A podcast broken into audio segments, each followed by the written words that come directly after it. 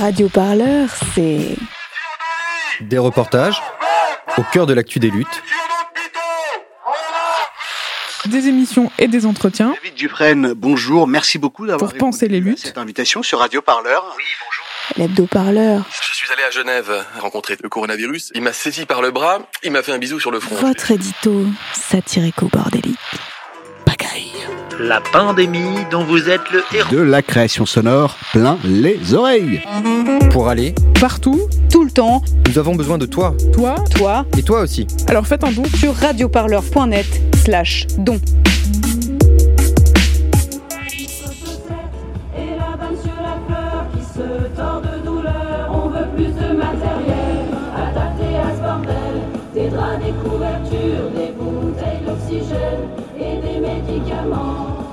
Salut à tous et à toutes, j'espère que vous allez bien. Vous êtes bien sur Radio Parleur et vous écoutez l'actualité des luttes, votre podcast de reportage au cœur des luttes sociales. Cette semaine, direction Saint-Ouen, juste au nord de Paris. Dans cette ville de 50 000 habitants et habitantes, les traces du passé ouvrier de la ville se font de plus en plus rares et l'une d'entre elles, l'usine Peugeot, vit ses derniers jours. Bientôt, un immense centre hospitalier prendra sa place, un bâtiment de la taille du Stade de France qui regroupera les personnels de Beaujon et Bichat, deux hôpitaux situés à quelques kilomètres de là et qui sont voués à disparaître. Mais à Saint-Ouen, ce maxi-hôpital prévu pour 2028 ne fait pas l'unanimité. Des habitantes et habitants dénoncent la construction d'une usine médicale en plein centre-ville, énorme machine à traiter des malades. Face à eux, la mairie, l'assistance publique des hôpitaux de Paris et le ministère rappellent les énormes besoins de la Seine-Saint-Denis dans le domaine de la santé. Le département est le plus grand désert médical de France. On y compte 67 médecins pour 75 000 habitants. Alors pour ce nouvel épisode de l'Actu des luttes, on vous propose de suivre notre reporter Lucie Pelé dans les rues de Saint-Ouen avec celles et ceux qui se mobilisent contre l'hôpital géant, un combat mené sur fond de pandémie de Covid-19 et de destruction de l'hôpital public. Est-ce que vous êtes au courant du projet de construction de l'hôpital Paris Grand Nord à Saint-Ouen? Oui, bien sûr. Euh, non, pas du tout. Jamais entendu parler. Qu'est-ce que vous en pensez? Pour un département euh, où il y a très peu de médecins par rapport au nombre d'habitants, c'est une opportunité pour le territoire. En plus, ça va redynamiser le quartier et euh, redévelopper euh, toute, la- toute- toute une partie de Saint-Ouen où il n'y a pas grand-chose en ce moment. Bah, euh, pas grand chose, ça me dérange pas. Ils font ce qu'ils veulent en soi. Je m'y connais pas trop, mais je me dis que c'est- s'ils le font, ça doit être une bonne chose. Ben, c'est un, grand projet, c'est un bon projet pour les habitants de, de, de Saint-Ouen et 93 en général. Ça va être un monument, l'hôpital. Alors moi, mon avis, euh, c'est que Beaujon, c'est un hôpital qui a été construit dans les courants des années 30, qui est très vétuste, qui est très abîmé. Donc là, il faudrait peut-être le refaire. Euh, et Bichat, c'est un hôpital qui a ouvert, alors je ne sais jamais si c'est 1980 ou 81. Et lui, il est très abîmé aussi, très très abîmé. Je ne voudrais pas trop en dire, mais j'en sais très long sur cet hôpital. Je ne sais plus, j'avais eu les chiffres hein, par notre député. Euh, m'avais dit combien euh, ça allait coûter de millions d'euros à faire euh, rénover l'hôpital. Donc euh, moi, je pense que il faudrait, faudrait raser Bichat et refaire un hôpital à cet endroit-là. Bon, maintenant, pareil, Beaujon. Parce qu'ici, il y a une gentrification énorme. Rien que la ville de Saint-Ouen, nous étions 46 000 habitants.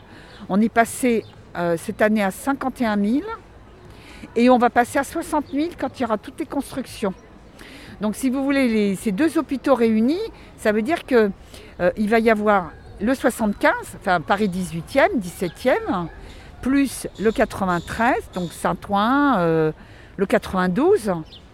Alors, En, perdant 300 lits, euh, c'est pas assez, assez grand quoi. Vous n'avez pas peur des problèmes de circulation qu'il peut y avoir, euh, du fait que la ligne 13 est déjà très souvent bouchée, euh, qu'il y a déjà beaucoup de circulation de voitures, etc. Les travaux démarrent après les Jeux Olympiques.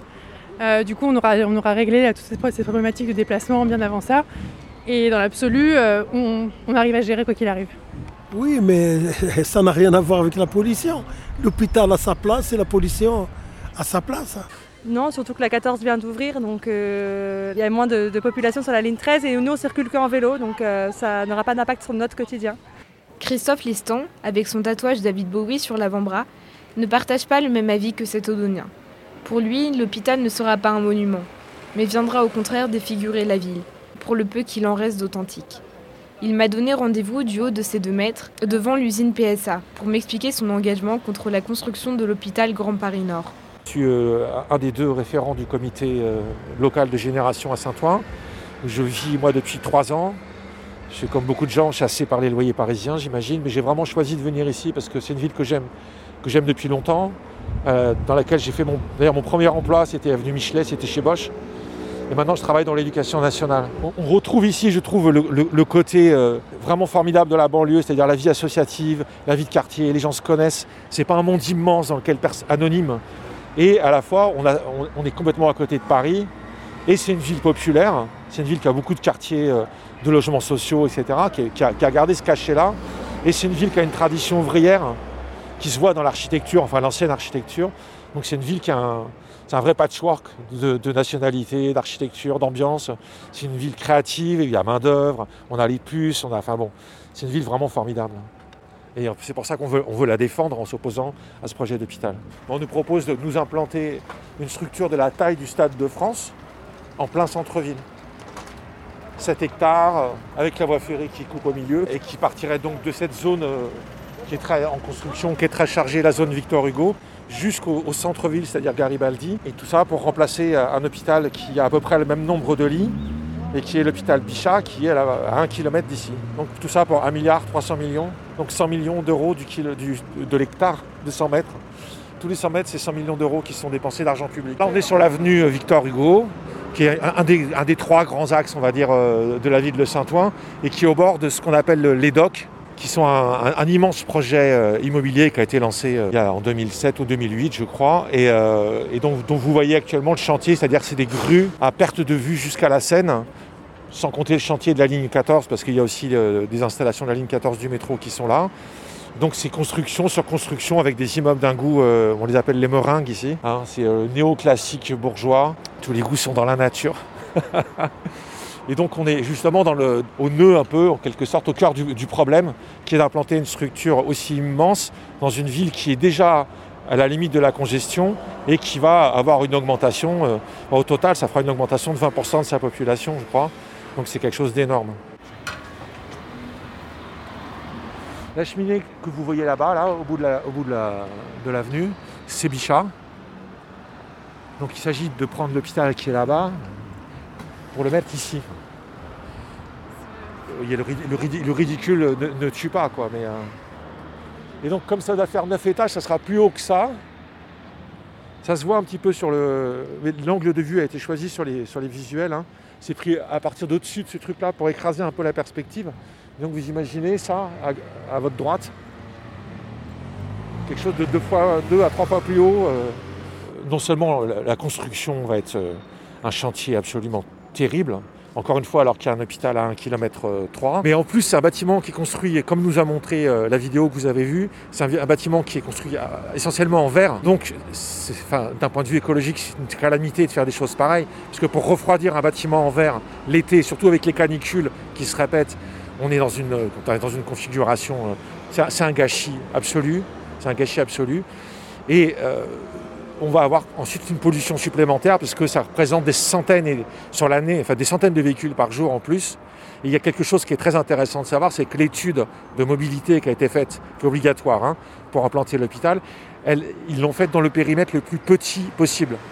C'est-à-dire, elle ne prend pas en compte ni la porte de Clichy, ni la porte de Saint-Ouen, et en particulier pas le carrefour de l'avenue du Capitaine Glarner, là où est située l'usine PSA aujourd'hui, avec euh, l'axe principal de Saint-Ouen qui est euh, avec Michelet, disons, qui est Garibaldi, qui, qui va de la porte de Saint-Ouen jusqu'à la mairie, et qui est déjà bouché tous les soirs.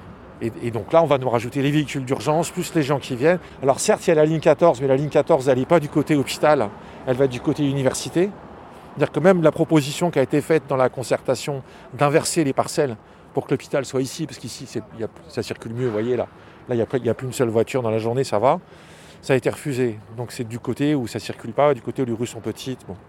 L'autre problématique, c'est la problématique du nombre de lits. Mais bon, moi, je vous le dis, euh, je vous le dis franchement, c'est, ça, c'est une problématique sur laquelle, je pense, nous, les habitants de Saint-Ouen, on n'a pas de prise. C'est-à-dire que moi, ça ne m'intéresse pas d'avoir un, un hôpital géant avec 300 lits de plus que l'hôpital géant actuel. Notre souci, c'est pas de discuter la politique de santé en soi, c'est pas de, de demander des lits en plus à Saint-Ouen, c'est de dire que cet hôpital ne doit pas euh, voir le jour. Le vrai problème étant, c'est que le vote du PLUI a eu lieu à pleine commune et il n'y a que Génération qui a voté contre euh, la mise en conformité euh, du PLUI. Ce qui fait qu'on est sur un front extrêmement fragmenté aujourd'hui de lutte contre cet hôpital, entre ceux qui veulent plus de lits, ceux qui disent qu'ils sont contre, mais qui votent pour, notamment ici euh, à Saint-Ouen au conseil municipal, en l'occurrence le Parti communiste à Saint-Ouen. Et ce qu'on essaye de faire, nous, maintenant, c'est, euh, on va voir si on y arrive, avec les Verts, avec d'autres gens, c'est d'essayer de faire signer une pétition pour qu'il y ait un référendum citoyen dans la ville. Qu'on soit pour ou qu'on soit contre cet hôpital, c'est tellement énorme ce qui nous arrive, un chantier qui va durer 4 ans, 5 ans, si les délais sont respectés. Avec la ligne 14, on sait bien, il y a eu 10 ans de retard. hein. donc 4 ans, c'est l'hypothèse optimiste. Et donc ça, ça nous arrive dessus. Et je pense qu'il est indispensable que les habitants puissent donner leur point de vue. Ça change totalement ce qu'est cette ville. Donc c'est un- un vrai bouleversement. À quelques kilomètres seulement, le 1er mai résonne dans les rues de Paris. Les membres du collectif Pas ça, pas là, pas comme ça, engagés contre la création du super hôpital de Saint-Ouen, se sont retrouvés au beau milieu des cortèges de la CGT. Leur but Distribuer des tracts et faire signer une pétition adressée à Martin Hirsch, directeur général de la PHP. Mais aussi sensibiliser au maximum les Parisiens et banlieusards à ce projet qui, selon les membres du collectif, impactera forcément d'une manière ou d'une autre leur quotidien, tant d'un point de vue de la santé que de l'environnement.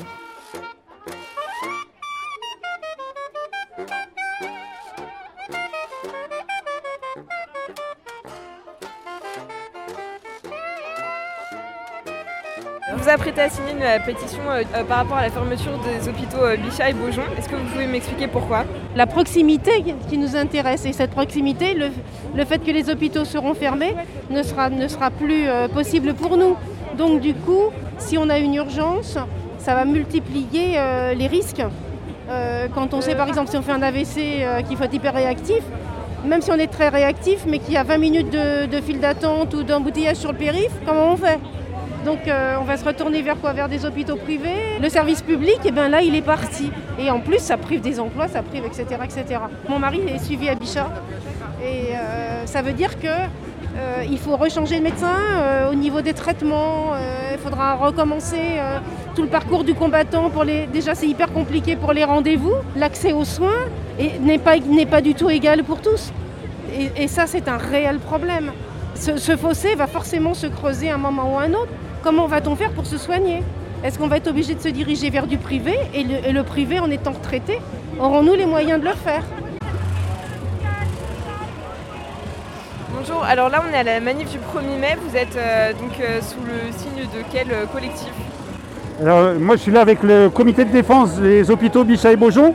En fait, on appartient à un collectif local à Saint-Ouen qui s'appelle Pas ça, pas là, pas comme ça. Et en fait, on est euh, membre du comité de défense des hôpitaux Bichat et Beaujon que la PHP veut fermer. Et donc, on est venu dans la manifestation du 1er mai pour élargir l'audience, euh, pour euh, mobiliser un maximum de gens contre cette fermeture et la suppression de 400 lits et de 800 à 1000 postes de personnel soignant. Globalement, est-ce que vous pouvez nous résumer ce que dit votre tract? Ben, notre tract il dit qu'il faut, enfin les hôpitaux, Bichat et Beaujon sont des hôpitaux performants. Alors oui, il faut les rénover, oui, il faut les restructurer, y compris sur l'emprise foncière de Bichat. Il y a la possibilité d'étendre l'offre de soins et d'agrandir le site. Donc ça demande des travaux importants, mais euh, on demande nous la rénovation de ces deux hôpitaux. On pense qu'il n'y a pas de raison de supprimer ces deux hôpitaux. Ils sont euh, rénovables. C'est une question de moyens. Or, euh, et le ministre de la Santé et le président de la République ont dit que la santé était prioritaire, quoi qu'il en coûte. Et ben nous, on leur dit 6, rénover Bichat, rénover Beaujon et construisez un nouvel hôpital en Seine-Saint-Denis. Simon Thieroni, secrétaire général du syndicat CGT de l'hôpital Bichat.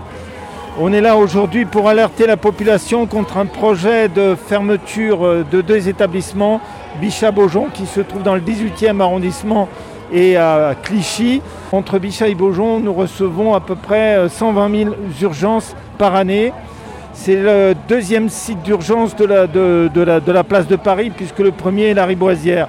Tout en sachant en plus que ces quartiers de Paris et de, Clichy et de Saint-Ouen euh, sont en manque de, je dirais, de, de professionnels de santé, médecins généralistes et euh, spécialistes. Donc euh, vous avez une population qui est un tiers de la population qui renonce à se faire soigner. Et donc le rempart à, je dirais, à toute cette euh, précarité et cette paupérisation, c'est l'hôpital public. Voilà. C'est quoi le but euh, donc, de cette pétition? C'est d'aboutir à quoi exactement? Le but, c'est de faire euh, entendre que ce projet euh, est pour nous pas un projet de, pour l'intérêt général. Et quelque part, c'est aussi faire qu'on arrive à faire, soit dans un premier temps, faire admettre qu'il faudrait faire un moratoire parce que les hôpitaux euh, de, de, Bichat ne, sont pas les seuls à être restructurés. Vous avez Hôtel Dieu qui est restructuré. Vous avez Jean Verdier euh, en Seine-Saint-Denis. Seine-Saint-Denis, on sait euh, toutes les problématiques à la fois sanitaires et sociales qu'il y a. Enfin, ça fait partie de tout un ensemble de démantèlement du service public qui va poser de gros problèmes au niveau de la population de ces bassins de vie. Quoi. Le projet de super hôpital ne se limite pas à Paris. À Nantes, les citoyens font face à un même projet de mastodonte, au beau milieu de l'île de Nantes. L'hôpital Laennec et l'hôpital Hôtel-Dieu vont fusionner en un grand centre hospitalier, le CHU de Nantes, fermant derrière lui quelques 300 lits, selon Olivier Terrien, secrétaire général de la CGT CHU Nantes et aide-soignant.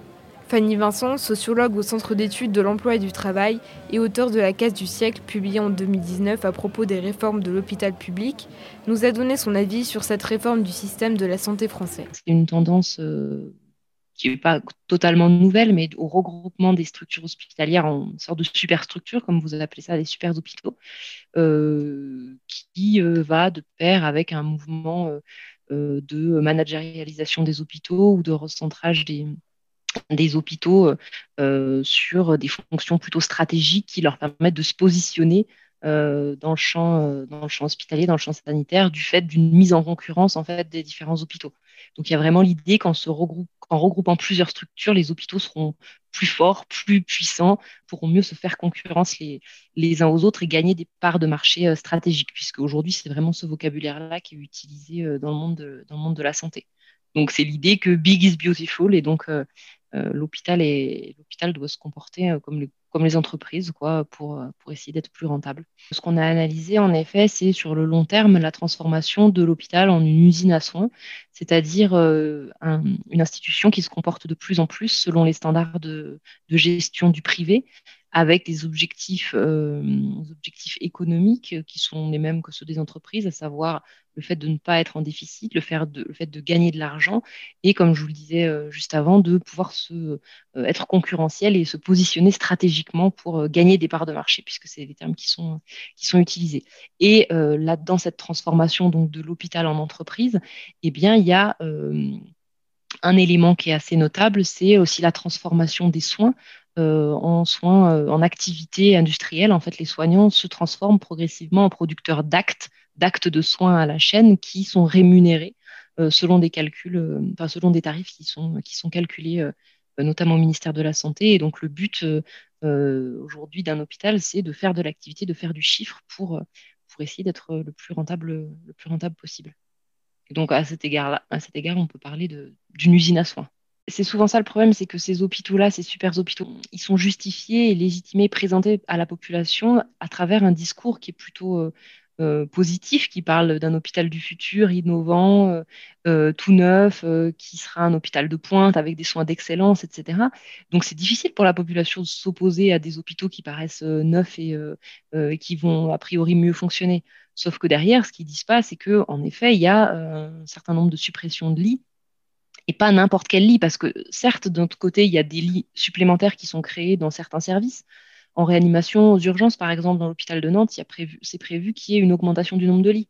Sauf que ce sont, certains types de soins là qui sont euh, sur lesquels euh, sur lequel on a mis l'accent et les lits de maternité, les lits de chirurgie, les lits de ce qu'on appelle les soins suite et réadaptation, les lits de gériatrie. Eh bien ça, ce sont des lits et des soins qui sont pas du tout euh, sur lesquels on mise pas du tout et qui font les frais de ces suppressions de lits. Or, ce sont des activités dont on a de plus en plus besoin. La population vieillit, tout le monde le sait, on en parle beaucoup. Euh, et puis, il y a des maladies chroniques, il y a des prises en charge qui ne peuvent pas non plus être toujours programmées. Et il y a des besoins d'hospitalisation des patients qui, euh, qui sont toujours là, voire qui s'accroissent. On ne peut pas tout régler avec, euh, le programmable. Et donc, bah, c'est un certain type de population et certains malades avec certains types de pathologies qui vont en faire les frais. Mais ça, la population, quand on lui parle de ces super hôpitaux tout neufs, euh, ils n'en ont pas nécessairement conscience. Pour vous, qu'est-ce que ce serait la, la meilleure réforme qu'on pourrait apporter au monde de la santé actuellement? Il y a une première chose à faire. Alors, tout il y en a beaucoup qui disent oui, mais on ne peut pas résumer tous les problèmes de l'hôpital à, celui-ci. On est bien d'accord, mais euh, il y a un principal problème, c'est le sous-financement chronique de l'hôpital depuis, euh, depuis toujours, euh, qui n'est jamais allé en s'améliorant. même si on a globalement, quand on regarde historiquement, augmenté les moyens accordés à l'hôpital, au regard de l'activité qui, elle, augmentait beaucoup plus, que les moyens qui lui ont été accordés, il y a toujours eu des plans d'économie où l'hôpital n'a jamais été financé à hauteur de ce dont il avait besoin. Donc ça, c'est une des premières choses à, faire pour, pour essayer de, de, transformer l'hôpital ou de le soigner, entre guillemets, c'est de le refinancer à hauteur. Et puis derrière, ça, une fois qu'on a mis des sous dans l'hôpital, euh, ça n'empêche pas de se poser la question du rôle de l'hôpital aujourd'hui qu'il occupe dans le système de santé, parce que le système de santé a toujours été, euh, depuis les années 50, a été centré autour de l'hôpital. Et euh, il faudrait aujourd'hui réinterroger la place de l'hôpital et ses liens avec les autres acteurs de la santé, avec les centres de santé, avec les médecins libéraux, les médecins et les professionnels de santé libéraux, avec les EHPAD, avec le médico-social, avec les institutions sociales. Ça n'implique pas de ne pas se poser la question des moyens qu'on donne à l'hôpital. Il faut à la fois se réinterroger sur les missions de l'hôpital et refinancer l'hôpital. Radio Parleur, le son de toutes les luttes. Écoutez-nous sur radioparleur.net.